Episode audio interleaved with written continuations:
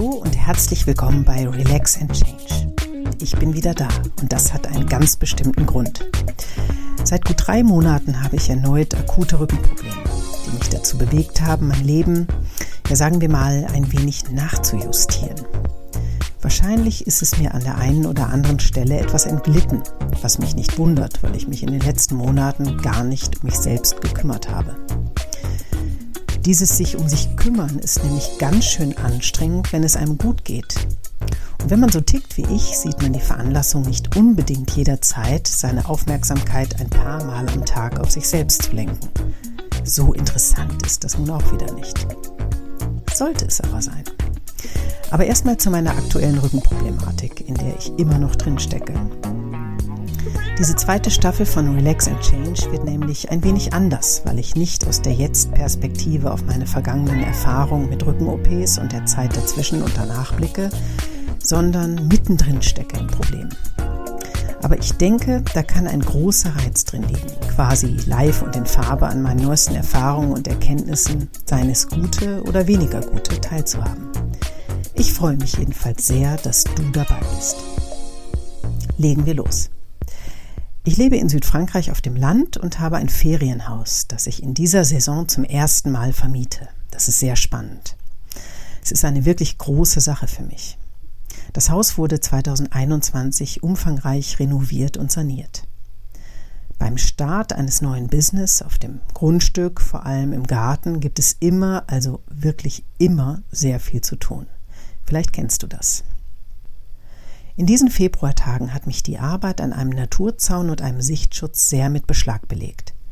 Ich war gut trainiert, gerade im Marathontraining und hatte ganz tolle und tatkräftige Hilfe. Jetzt wissen diejenigen von euch, die meine Geschichte kennen, dass ich seit meinen letzten OPs wieder sehr viel machen konnte und mich vor allem auf mein inneres Alarmsystem vor Überlastung verlassen konnte. Dieses Mal hatte es aber Aussetzer. In der Retrospektive wird das alles Sinn ergeben, denke ich. Aber hören wir erstmal weiter. Ich stand also am 22. Februar morgens schon mit sehr starken Rückenschmerzen auf und wusste, Mist, das ist nicht lustig. Von den Kopfgelenken bis zum Steiß ein einziger Schmerz. Und dazu ein starkes Brennen, das ich immer verspüre, wenn etwas zu viel war oder ist. Ich habe also alles sofort eingestellt und verstanden, dass das Einschlagen von Zaunpfeilern wahrscheinlich nicht die beste Idee war.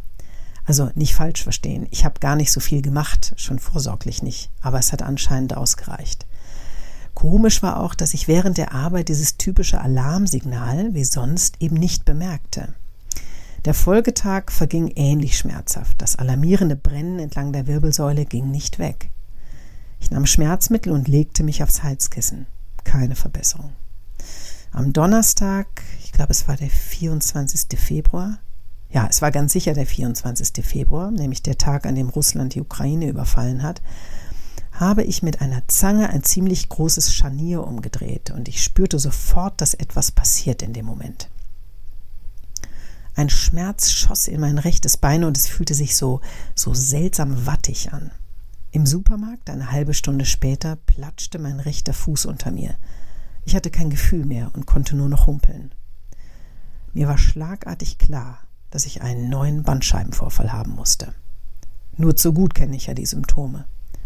Zu Hause nahmen die Schmerzen dann zu. Ich kramte nach etwas stärkeren Tabletten als Ibu und fand noch Novalgin-Tropfen, die mir erstmal einigermaßen halfen. Ich fühlte mich in diesen Tagen sonderbar ruhig. Jetzt war es eben wieder soweit. Ich organisierte Alltagshandlungen um und sagte allerlei Termine und eine Reise ab. Im März wollte ich eigentlich einen Kurztrip nach Deutschland machen, um meinen Lauftrainerschein zu absolvieren. Auf den hatte ich mich schon sehr gefreut. Aber es half nichts. Ich sagte also alles ab und versuchte meine Gedanken zu sortieren. Was war geschehen? Und vor allem, warum? Ich konzentrierte mich auf das, was war und konnte eine deutliche körperliche Überlastung und einen noch eindeutigeren Auslöser für die Beschwerden feststellen, nämlich das Umdrehen des Scharniers. Und auch, sagen wir mal, die seelische, Belastung war ziemlich eindeutig. Ich habe sehr viel Stress gehabt in dieser Umbauphase, aber das lag eigentlich recht lang zurück. Aber wie wir wissen, holt es einen ja doch irgendwann immer ein. Also, wie sollte ich jetzt vorgehen? Was mich stark beunruhigte war, beziehungsweise ist immer noch die Tatsache, dass mein Bein so sehr in Mitleidenschaft gezogen ist. Ich habe nicht nur Taubheitsgefühle im Fuß und in der Wade, sondern stärkere neurologische Ausfälle bis hin zu partiellen Lähmungen und Fußheberschwäche. Mittlerweile nicht mehr, aber zu dem Zeitpunkt war das so. Und das ist ein richtig doofes Zeichen. Das heißt, bildgebende Untersuchung, also zum Beispiel MRT, um dauerhafte Schäden am Nerv zu vermeiden. Mein armer Nerv, der schon so oft traktiert wurde und sich wie durch ein Wunder immer wieder erholt hat. Oh Mann. Beschloss, den Neurochirurgen anzurufen, der mich dreimal operiert hat, um seinen Rat einzuholen. Ich beschrieb den Auslöser, die Symptome, die Schmerzen und er bestätigte mir aus der Ferne, dass ich mit ziemlicher Sicherheit einen neuen Bandscheibenvorfall an der Lendenwirbelsäule habe. Ich fragte ihn, was dann zu machen sei, und er sagte, wenn Sie Ihren Fuß behalten wollen, hilft nur eine weitere OP. Die fünfte. Ich hatte es geahnt, irgendwie geahnt, tief in mir drin. Also musste sofort ein MRT-Bild her. Und das ist hier in Frankreich auf dem Land genauso schwer wie damals in Berlin. Ich ging zu meinem Hausarzt, um Schmerzmittel und eine Überweisung zu bekommen. Er verschrieb mir Novalgin-Tropfen und Tramadol-Retard-Kapseln. Damit kam ich ganz gut zurecht. Allerdings schlägt mein Körper komischerweise auf das Opioid kaum noch an. Es dämpft die Schmerzen ein wenig, nicht nennenswert. Ansonsten merke ich nichts, auch keine Nebenwirkungen. Offensichtlich eine Art Gewöhnungseffekt. Naja, Gleichzeitig versuchte ich hier irgendwo im Umkreis einen MRT-Termin zu bekommen. In Deutschland versuchte ich es parallel auch. Das Problem war nur, dass ich kaum Auto fahren konnte. Mein rechter Fuß hat einfach nicht verlässlich mitgespielt. Ich beschloss, sehr rational einen Schritt nach dem anderen zu sehen. Ich fühlte mich in dieser ersten Zeit, in der mir sehr vertrauten, leider sehr vertrauten Verfassung, also stark bewegungseingeschränkt und durch starke Schmerzen belastet, überwiegend okay. Nur manchmal stieg wirklich Verzweiflung in mir hoch. Wenn ich weinte, dann vornehmlich wegen der widerlichen Intensität der Nervenschmerzen und nicht aus Kummer oder Selbstmitleid über meinen Zustand. Das finde ich schon mal gut und auch interessant. Offensichtlich sind meine Lebensumstände hier so gut für mich, dass meine mentale Verfassung stabil bleibt. Außerdem versuchte ich gleich zu Beginn sehr viel von dem zu beherzigen, was ich dir in vielen vorherigen Podcast-Folgen von Relax and Change ans Herz gelegt habe und aus meiner Erfahrung am besten hilft. Ich bin in Bewegung geblieben. Ich bin mit Stützgürtel und Wanderstock mit meiner Hündin täglich spazieren gegangen. Fünf, sechs Kilometer im Schneckentempo. Aber diese gleichbleibende Handlung, die Notwendigkeit, mich zu bewegen und gleichzeitig die Schmerzen wahrzunehmen und da sein zu lassen, ist mein größter Erfolg aus jetziger Sicht. Als ich auf Instagram einen Post gemacht habe, auf dem man mich mit Peppi, meiner Hündin, mit Stock irgendwo in der Pampa sieht, wusste ich, dass das mein Weg ist. Ein schwieriger Weg. Aber der einzige, in Kombination mit anderen Maßnahmen, aber dazu später, der überhaupt aus den Schmerzen herausführen wird. Sie sind da, okay. Aber ich und der Rest von mir, der funktionstüchtig ist, wir sind auch noch da, verdammt nochmal. Wenn du es schaffst, dich, wie ich es täglich tue, in Bewegung zu setzen, obwohl du starke Schmerzen hast, tust du dir etwas sehr Gutes. Der Körper liebt Bewegung, Nerven, Muskelfasern lieben Bewegung, sie brauchen Bewegung, den Sauerstoff, der in dein System gepumpt wird und der dir helfen wird zu heilen und die Schmerzen anders zu erleben. In diesem Instagram-Post, den ich gerade erwähnte, habe ich auch gesagt, was los ist. Das war ziemlich schwer. Ich war wieder die Winnie mit Rückenproblemen und nicht mehr die Winnie, die zig Kilometer über Stock und Stein läuft und alles schafft, was sie sich vornimmt. Von außen betrachtet bin ich an einem neuen Tiefpunkt, den ich aber von Anfang an nicht als solchen wahrgenommen habe. Ohne diese erneute gesundheitliche Verschlechterung hätte ich den Podcast nicht fortgesetzt. Und jetzt merke ich, weil die Erkenntnisse wachsen, dass ich doch noch einiges zu sagen habe, was dich interessieren oder dir helfen könnte. Und es ist komisch, wenn ich mir diesen Post ansehe, schmerzt es mich einerseits, mich so zu sehen, weil es mir an dem Tag wirklich, also bei diesem Spaziergang, gar nicht gut ging. Und gleichzeitig nehme ich meine eigene Stärke wahr. Ich habe mir einen Stock genommen und mache weiter. Ich mache einfach weiter.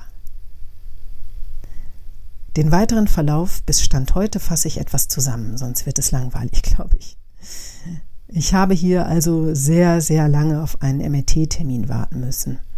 Und das wurde mir irgendwann zu lang. Und dann habe ich Anfang April einen Termin in Deutschland wahrgenommen. Eine Überweisung holte ich mir dort einen Tag vorher bei einem Arzt für physikalische und rehabilitative Medizin, der den sogenannten Lasege-Test machte und sofort sagte, Sie haben einen Bandscheibenvorfall. Und jetzt kommt's. Auf dem MRT-Bild hat man eindeutig sehen können, dass ich keinen neuen Bandscheibenvorfall habe. Ich habe das Bild angestarrt, sah meine wirklich prall gefüllten, gesunden, unversehrten Bandscheiben über den versteiften Wirbelkörpern L5S1, dort wo operiert wurde, und konnte mein Glück nicht fassen. Ich habe mich so gefreut, die Erinnerung daran lässt mich auch jetzt noch wirklich lachen. Das kannst du dir gar nicht vorstellen. Dieses da ist nichts auf dem MRT-Bild stürzt normalerweise Patienten in Verzweiflung. Mich vor Jahren noch eingeschlossen. Aber bei mir war es jetzt genau andersherum. Ich war förmlich euphorisiert. Wahnsinn, wie groß meine Erleichterung war, beziehungsweise auch immer noch ist. Der Arzt, bei dem ich drei Tage später wieder vorstellig wurde, der fand das nicht so toll. Er schrieb mir sofort eine Überweisung zum Neurologen auf, damit die Ursache meiner Ausfälle im Bein durch einen Nervenleitbahntest herausgefunden wird. Also die Nervenschädigung war klar, aber eben die Ursache auf medizinischer Ebene noch unklar. Auf meine Frage, ob eine sehr wahrscheinliche zeitliche Verzögerung, wer weiß, wann ich hier in Frankreich einen Termin beim Neurologen bekomme, für den Nerv gefährlich sei, sagte er nur, Weiß ich nicht. Ich wusste es auch nicht. Aber in mir veränderte sich was. Ich hatte mich innerlich schon so sehr auf eine erneute OP eingestellt, dass mir ein anderer Weg jetzt als große Chance erschien. Zurück in Frankreich holte ich mir den Rat von befreundeten und äußerst erfahrenen Physiotherapeuten ein, deren diagnostischen Fähigkeiten ich sehr vertraue. Das war das Gute war, dass die gerade bei mir hier Ferien machten. Also das passte dann wirklich wie die Faust aufs Auge. Sie machten drei Tests mit mir, die kein Arzt bisher gemacht hatte, und erklärt mir sehr lange und ausführlich ganz viel. Sie rieten mir zu sofortiger Entlastung des Nervs durch Gehhilfen, Wärme und Bewegung. Alles, was schwerkraftbedingt auf der Lendenwirbelsäule lastet, sollte ich dringend vermeiden. Der Nerv muss die Chance erhalten, zur Ruhe zu kommen, zu heilen. Zeit ist das Schlüsselwort. Es wird dauern und ich entschied ohne Wenn und Aber, mir diese Zeit zu nehmen und den Nerv heilen zu lassen. Laut meiner Freunde müsste es in spätestens sechs Monaten wieder gut sein. Das wäre dann im, ja, im August 2022. Äh, Sicherheitshalber nahm ich mir vor, sollte es nach zwei Wochen keine Verbesserungen geben, einen Neurologen aufzusuchen. Die verschiedenen Schmerzmedikamente nehme ich ebenfalls je nach Intensität der Schmerzen und nach Bedarf noch ein. Für mich war klar, ich werde alles tun, um mein akutes Rückenproblem diesmal auf diesem Weg selbstständig in den Griff zu bekommen, egal ob es eine medizinische Diagnose gibt oder nicht, und gleichzeitig aufzuräumen mit allem, was mich vielleicht ansonsten belastet, denn natürlich spielt das ebenfalls eine entscheidende Rolle. Die physische, also die biologische Ursache oder der Auslöser ist das eine, aber psychische und soziale Faktoren tragen gleichermaßen zu Krankheit und Schmerzen bei. In Podcast Folge 7 von Relax and Change gehe ich auf die zwei Krankheitsmodelle, das biomedizinische, das unsere Schulmedizin prägt, und das biopsychosoziale ausführlich ein. Hör da gerne noch mal rein, wenn du möchtest. Es ist wissenschaftlich erwiesen und wie immer findest du alle Quellenangaben in den Show Notes. Kleine Anmerkung am Rande, dass Krankheit und Schmerz immer ein Zusammenspiel aus biologischen, seelischen und sozialen Faktoren bedeuten. Laut dem amerikanischen Medizintheoretiker George Engel, der das biopsychosoziale Modell Ende der 70er Jahre prägte, ist Krankheit, ich zitiere, nicht rein mechanistisch, sondern als Störung der Interaktion von körperlichen, psychischen und sozialen Faktoren zu verstehen. Zitat Ende. Biologische, psychische und soziale Faktoren sind demnach nicht eigenständig, sondern als Teile eines miteinander verflochtenen, komplexen Systems zu betrachten. Deswegen ist es so entscheidend für die Prävention von Krankheiten genauso wie für den Krankheitsverlauf und die Genesungsphase, nicht nur biologische, sondern auch soziokulturelle und psychologische Problempunkte zu berücksichtigen. Finde ich ziemlich einleuchtend. Aber was genau ist damit gemeint? Mit biologischen Faktoren sind zum Beispiel Verletzungen durch Unfälle, Entzündungen und genetische Dispositionen gemeint. In meinem Fall würde das bedeuten, dass meine genetische Disposition in Bezug auf die Bandscheibenvorfälle, meine Mutter hatte die gleichen Probleme, als schlussendliche Erklärung hinzunehmen wäre, wenn man nicht vom biopsychosozialen Modell ausgeht. Das war auch die alleinige Herleitung vieler Ärzte auf meinem Weg, die ausschließlich nach dem biomedizinischen Modell arbeiten. Was damit gleichkommt, dass sie nur die physisch-mechanischen Probleme sehen und auch behandeln. So wie ein Automechaniker die Bremsscheiben beim Auto wechselt. Wir sind aber keine Autos und unser Körper besteht nicht aus Teilen, die kaputt gehen und einfach mal schnell ersetzt werden können. Denn die psychischen und sozialen Faktoren interagieren quasi mit den biologischen. Und wenn dort etwas gravierend im Argen liegt, dann kann Krankheit und Schmerz entstehen. Um es noch weiter runterzubrechen, zählen zu den psychischen Faktoren unter anderem auch das Verhalten, verschiedene Stressoren, die Einstellung etc. Und zu den sozialen beispielsweise die Arbeits- und Lebensverhältnisse.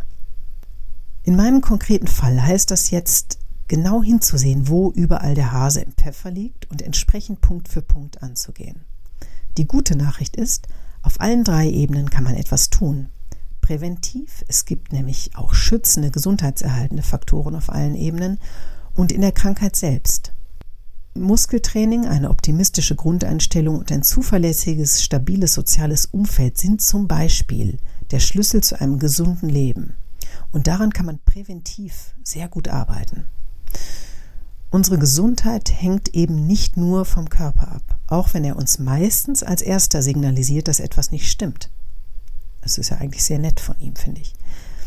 Oft übrigens auch, weil wir die anderen Bereiche, also Ängste oder Dauerstress, ignorieren oder nicht wahrhaben wollen. Ich kenne das sehr gut. Ich denke, du ziemlich sicher auch, oder? Ich weiß, dass Stress mir nicht gut tut. Oder dass Unausgesprochenes mich über die Maßen belastet. Schiebe die Konfrontation mit diesen unangenehmen Auseinandersetzungen mit mir selbst oder anderen Menschen aber immer wieder hinaus. Manchmal verschließe ich sie auch ganz bewusst in so einer Art imaginärem Schrank oder sowas und vergesse sie dann auch tatsächlich. Einfach weil es in dieser oder jener Lebensphase nicht passt, mich auseinanderzusetzen. Keine Zeit ist dann meine Ausrede. Nachvollziehbar vielleicht, aber ziemlich ungesund auf lange Sicht. Ich weiß das ja theoretisch auch alles und trotzdem bin ich wieder in die Falle getappt, mich selbst nicht so wichtig zu nehmen.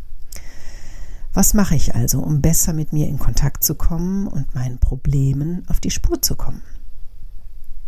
Das ist ziemlich sicher auch für dich ganz interessant. Neben starker Entlastung für den schmerzenden Nerv, kombiniert mit Ruhe und Wärme und Schmerzmitteleinnahme nach Bedarf, stehen folgende Rituale für mich auf dem Plan. Atemübungen, entspannend und schmerzlindernd, Schmerzmeditation, Bewegung, Bewegung, Bewegung, Kraftübungen, lange Pausen in Stufenlagerungen mit Nichtstun und gelegentlich einem Mittagsschlaf, überhaupt regelmäßiger Schlaf, Intervallfasten, basische Ernährung, kein Alkohol, Tagebuch schreiben. Auf jeden einzelnen Punkt werde ich in den nächsten Folgen ausführlich eingehen. Und zum Abschluss vielleicht noch eins. Das Zusammenspiel der einzelnen Punkte in meinem von mir selbst aufgestellten Nervenheilplan, wie ich ihn nenne, ist sehr entscheidend. Das ist meine neueste Erfahrung. Mir ging es drei Wochen nach Einhaltung meines Plans sehr viel besser. Das hat mich enorm bestärkt auf meinem Weg. Vernachlässige ich beispielsweise die Ruhe in Stufenlagerung, geht es mir schlechter. Und das ist mir passiert. Statt wirklich drei Stunden mittags auszuruhen, habe ich am Computer gearbeitet, und die Ruhephase auf, naja, am, am Ende war es, glaube ich, eine halbe Stunde reduziert, weil es mir eben so viel besser ging. Und prompt hatte ich einen Rückfall. Ja, tatsächlich kamen die Schmerzen mit einer Wucht zurück, die mich nachdenklich gemacht hat. Also zurück zum Plan. Und es geht seit einer Woche wieder deutlich aufwärts. Ist das nicht vielversprechend und total spannend? Also, Fazit. Wir allein haben es in der Hand, ob wir gesund bleiben, krank werden oder uns wieder erholen und vor allem in welchem Tempo, wenn das nicht eine gute Nachricht ist. Ich möchte dir zum Ende dieser Folge gerne eine Frage bzw. eine kleine Aufgabe mitgeben.